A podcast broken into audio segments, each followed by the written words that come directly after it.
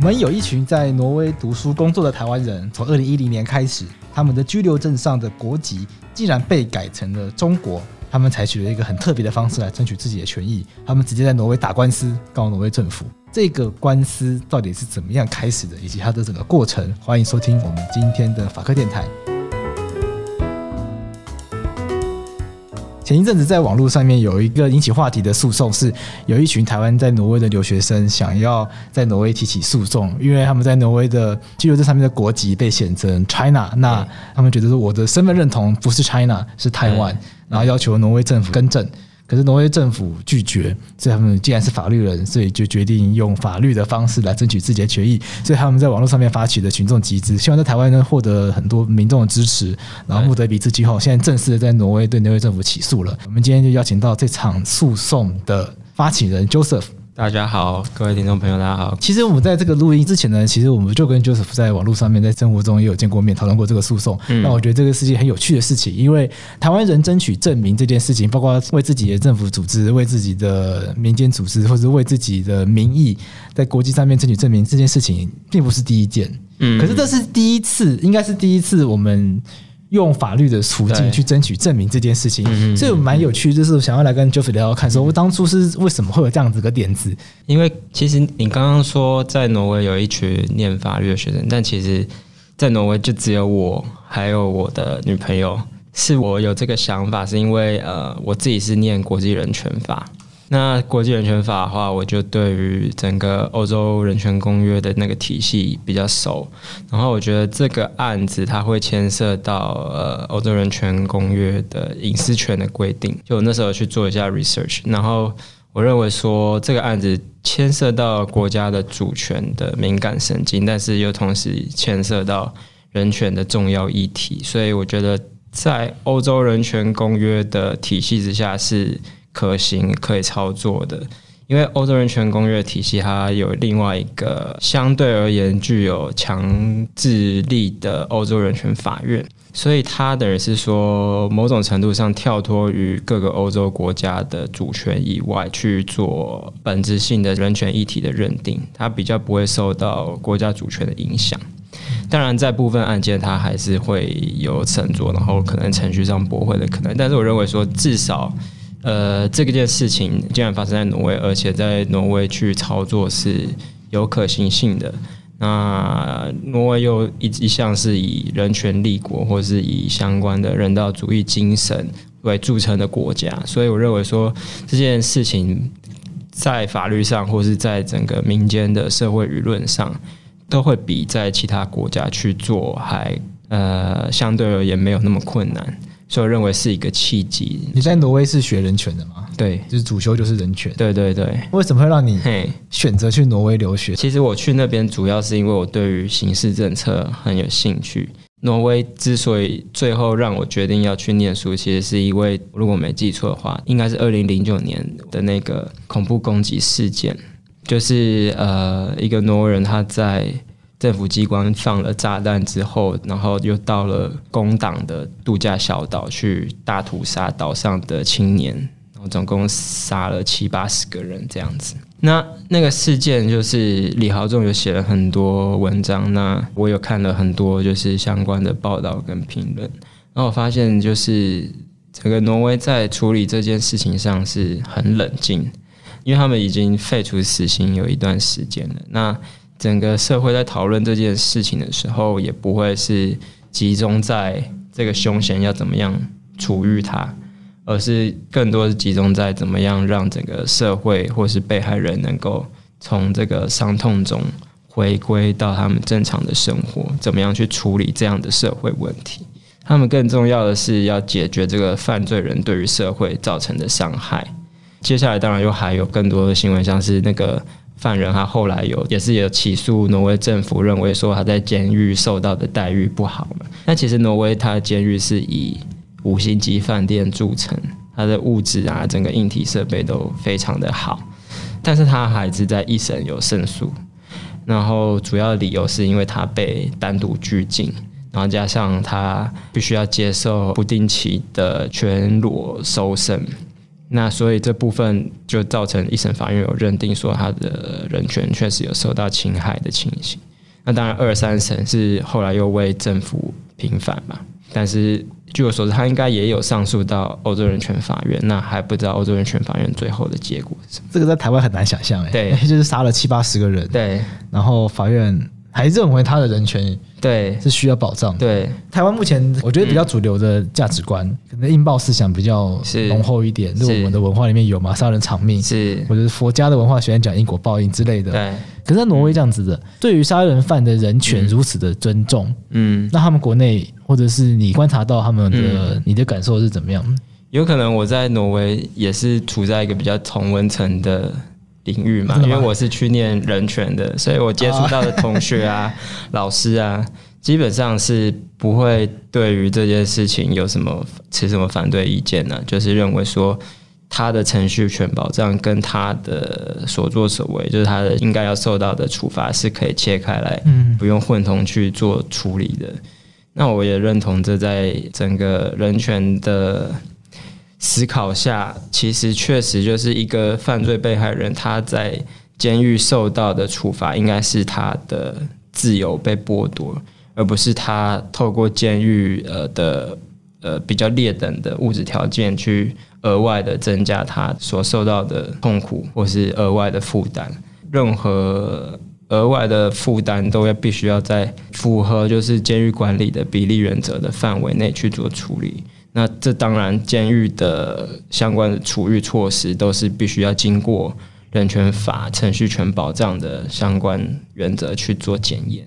这个讲的好像就有点太学理了，但是我的意思是说，其实整个整个社会对于这件事情是并没有说，呃，怎么法院这样判啊，这是恐龙法官啊，或者说怎么会让这这种人可以享受这么好的待遇？其实他甚至他还有申请。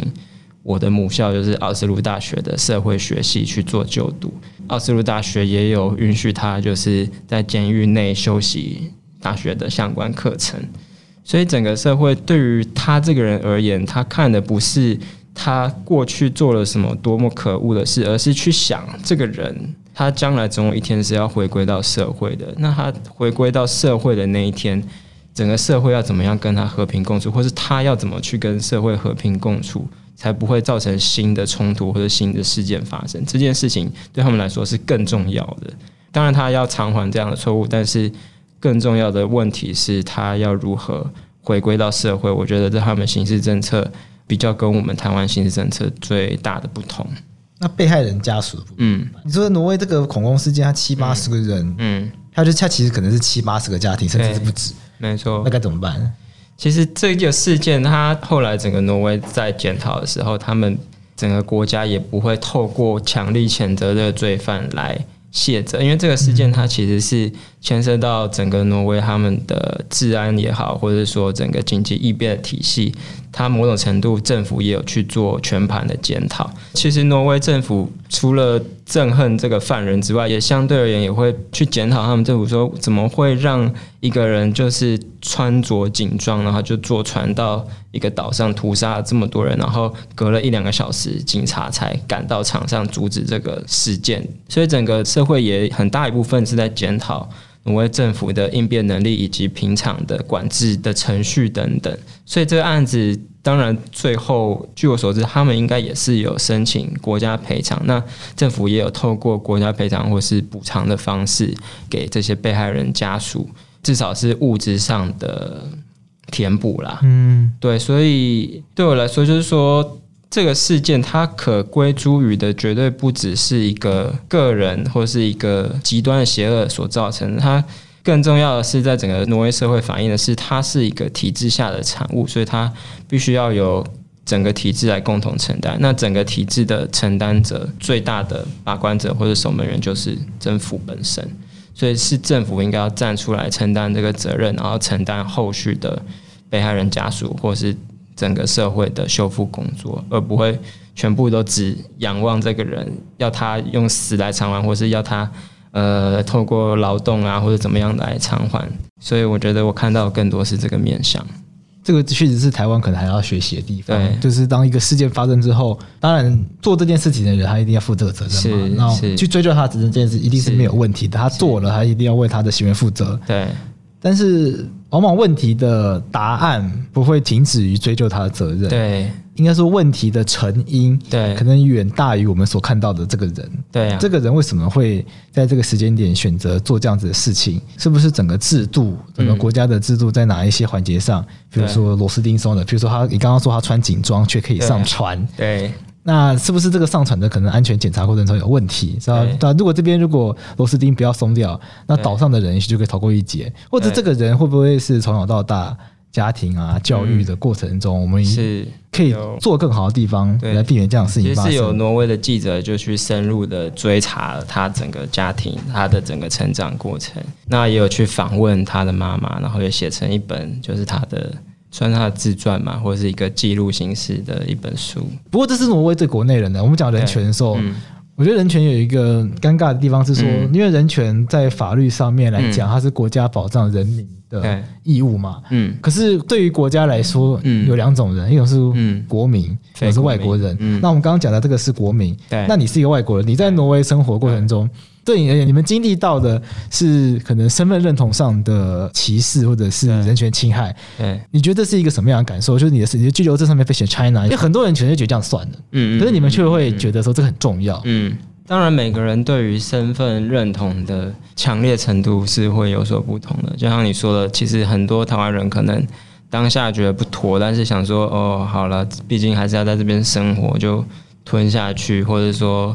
可能在台湾，甚至也还是有一些认同自己是中国人的人嘛，所以觉得哦，这样的足迹也是符合我的认同。相信一定也是有这样子的人。这个案件它特别的地方就在于说，它看起来是一个团体，但它其实是一群个人。那每个个人他代表都是他自己去提起的这个诉讼。那相信会出来代表自己提起诉讼的人，他追求的其实。是个人的身份认同的平凡，但是他透过集结的过程，就达到一个群聚凝结向心力，还有甚至进一步凝结国家身份认同的过程，然后同时也对外向外国人或是外国政府彰显说，有一群人是不想要被认同为中国人，或是他们想要被认同为台湾人的。所以我觉得这个案件透过人权去反映是非常符合我们现在台湾人并没有一个完全达到百分之百共识的认同状态，但是它又可以就是让国外知道说，其实这样子的身份认同是在一直以来都被国际边缘化产生的一个产物。那我希望说这个事情也可以进一步。让国际社会去反思，或者是说，透过这个过程，让世界知道说，至少有些人是不甘于被拴进这个一个中国的国际秩序底下的。因为这是告挪威政府嘛，所以在台湾。把它归类为行政诉讼。对，在台湾提行政诉讼之前，要先经过诉愿。当然，法律有些特殊，有些特殊程序不用，大部分要经过诉愿。对，可是你要跟政府有一些有一篇交涉。对，所以你们在正式起诉之前，有跟挪威政府先交涉过吗？呃，挪威他们没有行政诉讼的体系，因为他们体系法律诉讼的体系跟台湾不一样。对，对但也没有类似的，就是你们先跟政府，对，跟先跟挪威这种请愿啊、陈情啊，我不知道。对对对，也许挪威有特殊的名词。对他们就是 complain。就 complain，对对对，但他们 complain 是必须要做出正式的回应的，就有点类似我们的诉愿，但他们呃没有诉愿先行程序，就是说你不 complain，你也可以直接去法院告。但是呃我们在想要提诉讼之前，就先跟挪威的律师咨询，那他是建议我们还是要先走这个 complaint 的程序，那一方面就是也可以让挪威政府有一个正式的回应。对于我们的诉求有一个正式的回应，那这样子将来要提诉讼的话，我们也比较好去整理我们的请求全基础跟数字声明这样子。OK，先了解他为什么要拒绝。对，然后一方面也是给挪威政府有一个反悔的空间，就是不用等到我们诉讼他才去。做就是到时候就可以说，我给你机会了。对，是你自己不要利用这个机会，对，你坚持你是对的，好吧？那我们就打官司。对，有点这种感觉在。对，那挪威政府当时是怎么回函的？呃，照他们官网上面写的，就是他们一般来说两个月就要恢复 complain，从三月到十一月，所以是大概哦，那大概八个月，八个月那也很久啊，两个月变八个月，对对对，这行政那 行政效率有问题。我觉得是他们觉得这个对他们来说是一个很棘手的事情，然后。这也不是一般的 complaint，因为一般是说 complaint，你为什么不给我居留证啊？你为什么？对对对，因为他们没有遇过说，哎，明明就已经给你居留证，你却 complain 的是居留证的某一个小小的内容。他们可能觉得这不是很重要的事情。对对对，你都可以进来住啦，你那上面这写什么很重要吗？所以他们当时有一个最大的 argument 就是说。呃，不管住记什么，你的权利是一样，你在挪威可以享受的权利是一样的，所以我这样住记并不会侵害你的任何权益。哎、嗯，这听起来好像会有点说服力，因为实际上你没有受到任何的侵害。嗯、因为我们讲法律诉讼，对，通常是有损害才有救济，那这个就蛮高招的，啊、没有损害啊，那你要你到底要救济什么？对，就是这是我们一个蛮大的挑战，因为确实就是在身份认同权的案子。之前欧洲人权法院在判的时候，他往往确实也是要看到有实际的损害，例如说，呃，在性别认同的案例好了，就是他可能是因为他被政府不符合他身份认同的注记，而在例如说求职啊，或是怎么样的时候，就是需要区别他的性别的时候，会遭遇到一些实际上的困难跟挑战。那这部分必须要提示给法官，然后进而做出对他有利的认定。那在我们这个案例，我们能够尽量举的就是说，拿台湾护照的人跟拿中华人民共和国护照的人，他在挪威受到的待遇是不是完全如他们所说完全一样？其实并不是，因为台湾人他的护照本身就是不需要签证的嘛，所以基本上，呃，你挪威海关一开始在在查验呃台湾人跟中国人入境的时候，你就是有差别对待的。你的政策上基本上就是对待这两种护照的人是不同的。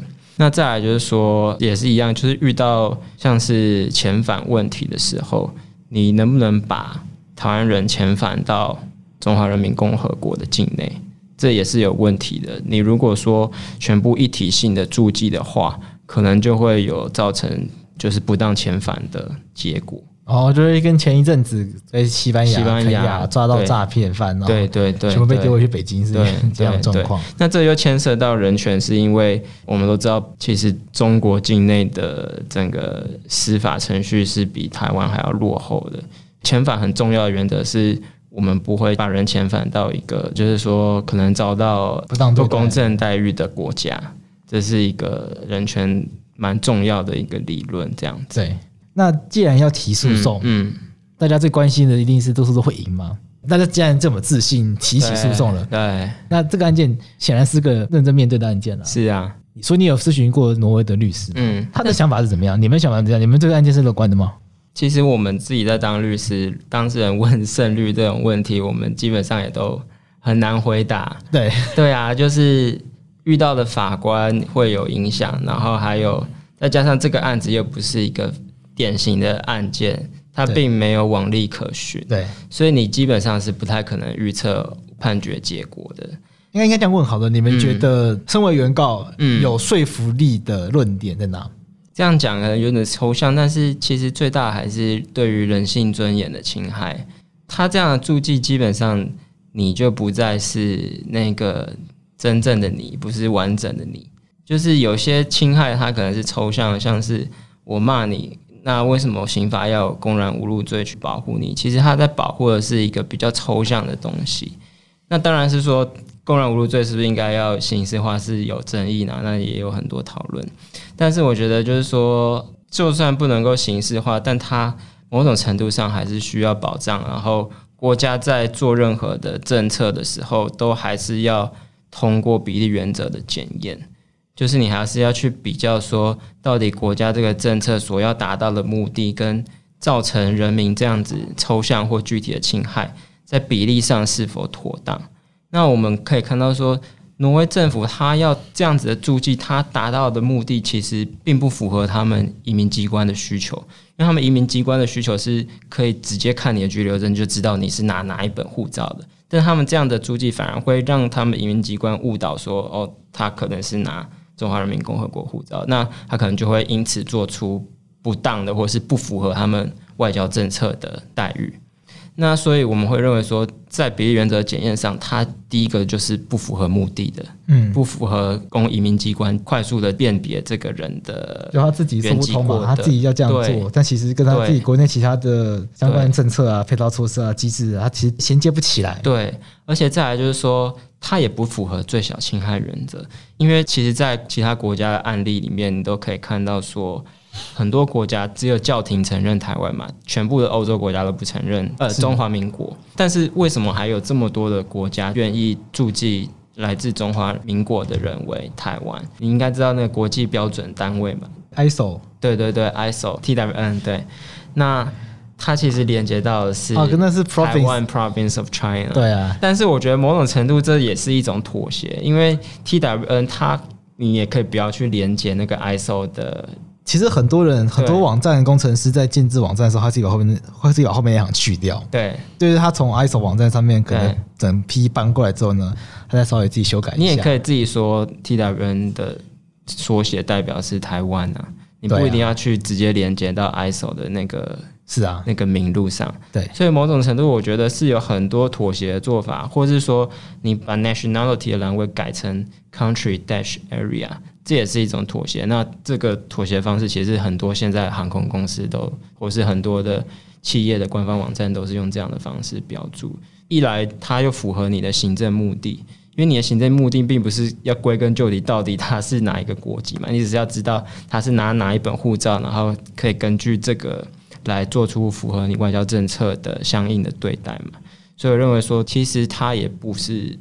强制把我们注记为 China 也不是符合最小的侵害原则了。那这个案子目前它进度到哪里了？目前开庭过了吗？还没。呃，挪威他们那边是这样，就是他们一个省级原则上只开庭一次，但一次就是一天到两天，真正的集中审理。对对，不是台湾的假集中审理，完全的集中审理。所以在那之前都是诉状的交换程序。然后，当然，法官会透过双方交换完诉状之后，会整理争点，然后再请两造就将来这个一次的庭期要辩论争点表示意见。那在这之前，如果说有需要的话，法官也会直接以电话的方式跟两造讨论。呃，在这个。延迟辩论庭互相要提出哪些证据？这些证据是就哪些证点去做证明？这么特别？对，在台湾没办法。所以他们是用康扣的方式来行他们的准备程序。所以会约一个时间，大家就上线。对，对，然后就会很正式吗？还是就只是嗯，好难。在台湾真的很难想，很难想象。对对对啊，网络网络视讯会议，然后来决定来整理证点。你不觉得这样子很有效率吗？很有效率，这样超好。对啊，为什么不要呢？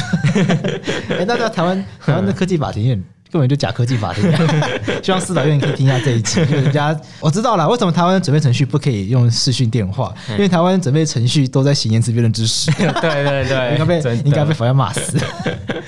嗯，那那个视讯会议你在台湾你有参加过吗？还是律师上线就好？现在还没有，因为既然是视讯会议的话，在台湾应该也可以做吧？对他们好像也没有要视讯，他们只是电话。那他怎么确认冒充了？是不是？对啊，还是因为挪威很进步，反正大家都守法。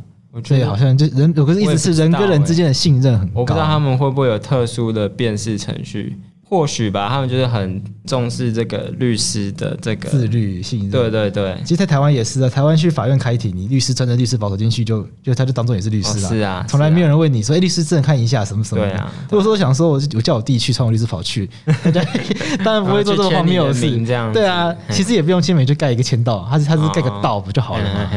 他签到表不叫你签名啊，还是盖一个章？笔录最后要签名 啊，民事庭不用，对民事庭可以做这件事情。对对对，哦，好特别哦。所以这个案件到目前为止只有诉状交换。嘿，那有没有考虑把相关的资料公开在网站上面，让大家做，比如说学术的研究参考啊，或者是让关心这个案件的人来掌握进度嘛？因为这个案件，我记得有做群众集资嘛？有。对啊，那想必是很多人在关心啊，不然这集资不会成功嘛。嗯嗯嗯嗯。对啊，未来有打算怎么运用这些案件累积的这些资源吗？对，那时候已经有跟台湾的一些社团有联系，包含律师公会啊，还有一些比较呃具有台湾本土意识的社团，然后都很关心这个案件的后续进展。那后续我们也可能会跟他们合作，就例如说办一个判决导读啊。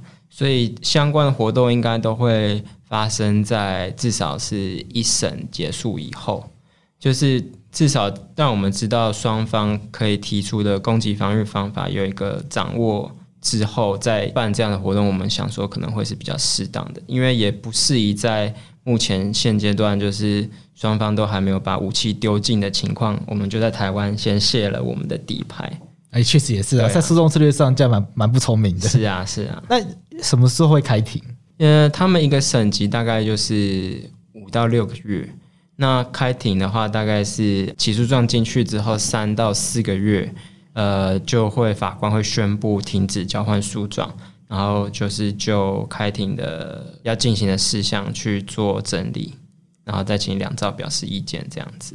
所以这个程序大概会发生在起诉状进去以后三到四个月，这么快？对，然后再来就是呃，大概再等个三个礼拜左右就会开庭。开完庭后很快就会知道结果吗？好像是一个月吧。那这个案件预大概预计什么？个月。所以明年大概是一月一月就会知道结果了。哎，一审哇，会在大选前出来吗？我觉得应该不会，至少现在都还没有开庭通知，因为这个案件毕竟也不是一个典型的案件嘛，所以它的审理进度或许也有可能跟往常的案例不一样。有可能，因为法官也许会觉得要做研究什么的。之前 complain 人家说两个月，然后我们等了十一个月，所以会不会法官他那边也想要先压案，然后看风向也是有可能的。这个案件在台湾一定很多媒体会关注。对。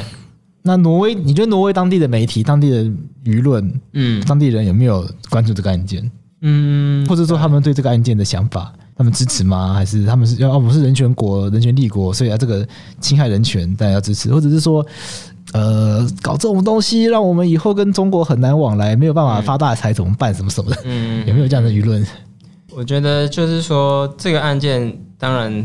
在挪威人的立场，他们最大的着眼点还是挪威跟中国的关系嘛。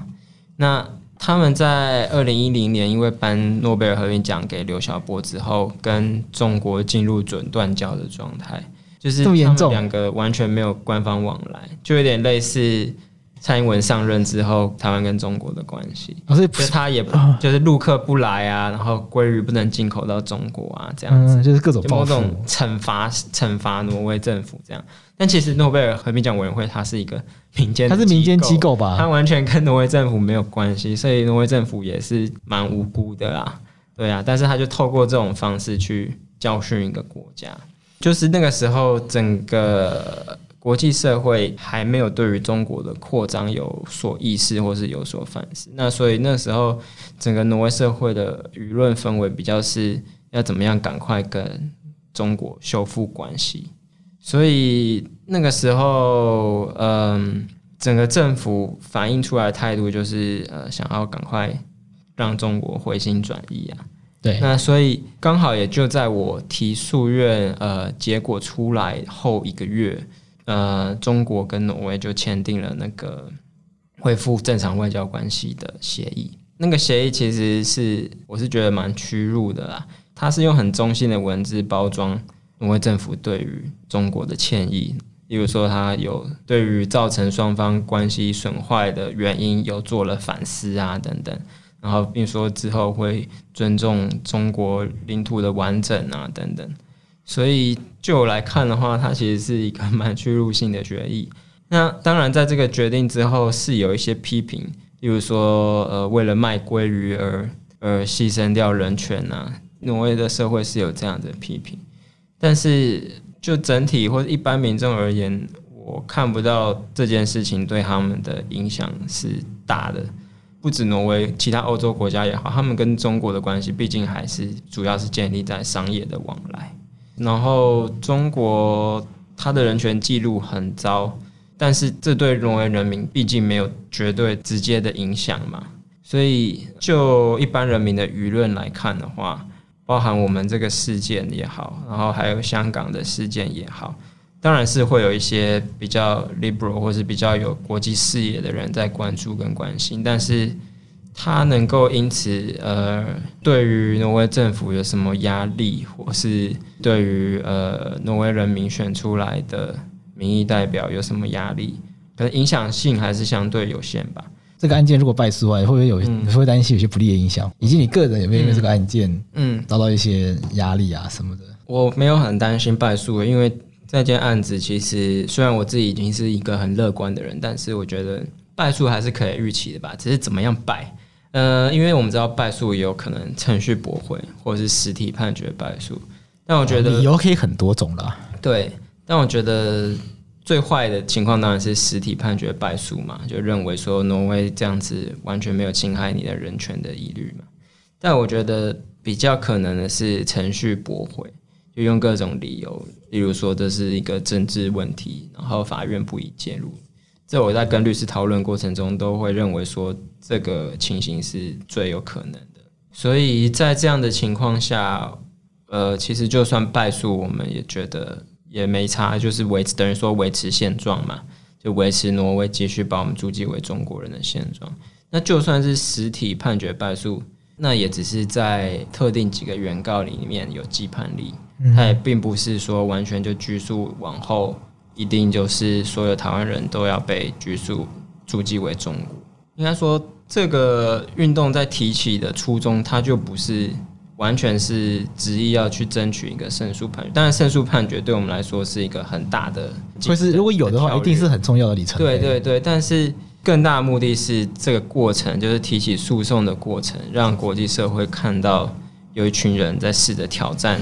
所有国家都强迫要锁进一种原则的制度的过程。好，我们今天很感谢 Joseph 来到法克电台跟我们聊这个挪威诉讼是的整个过程，嗯，以及他在挪威的留学，嗯，看到很多挪威的社会状况，尤其是人权部分，是都很值得台湾来学习。是，好，那我们谢谢 Joseph，谢谢大家，谢谢贵智。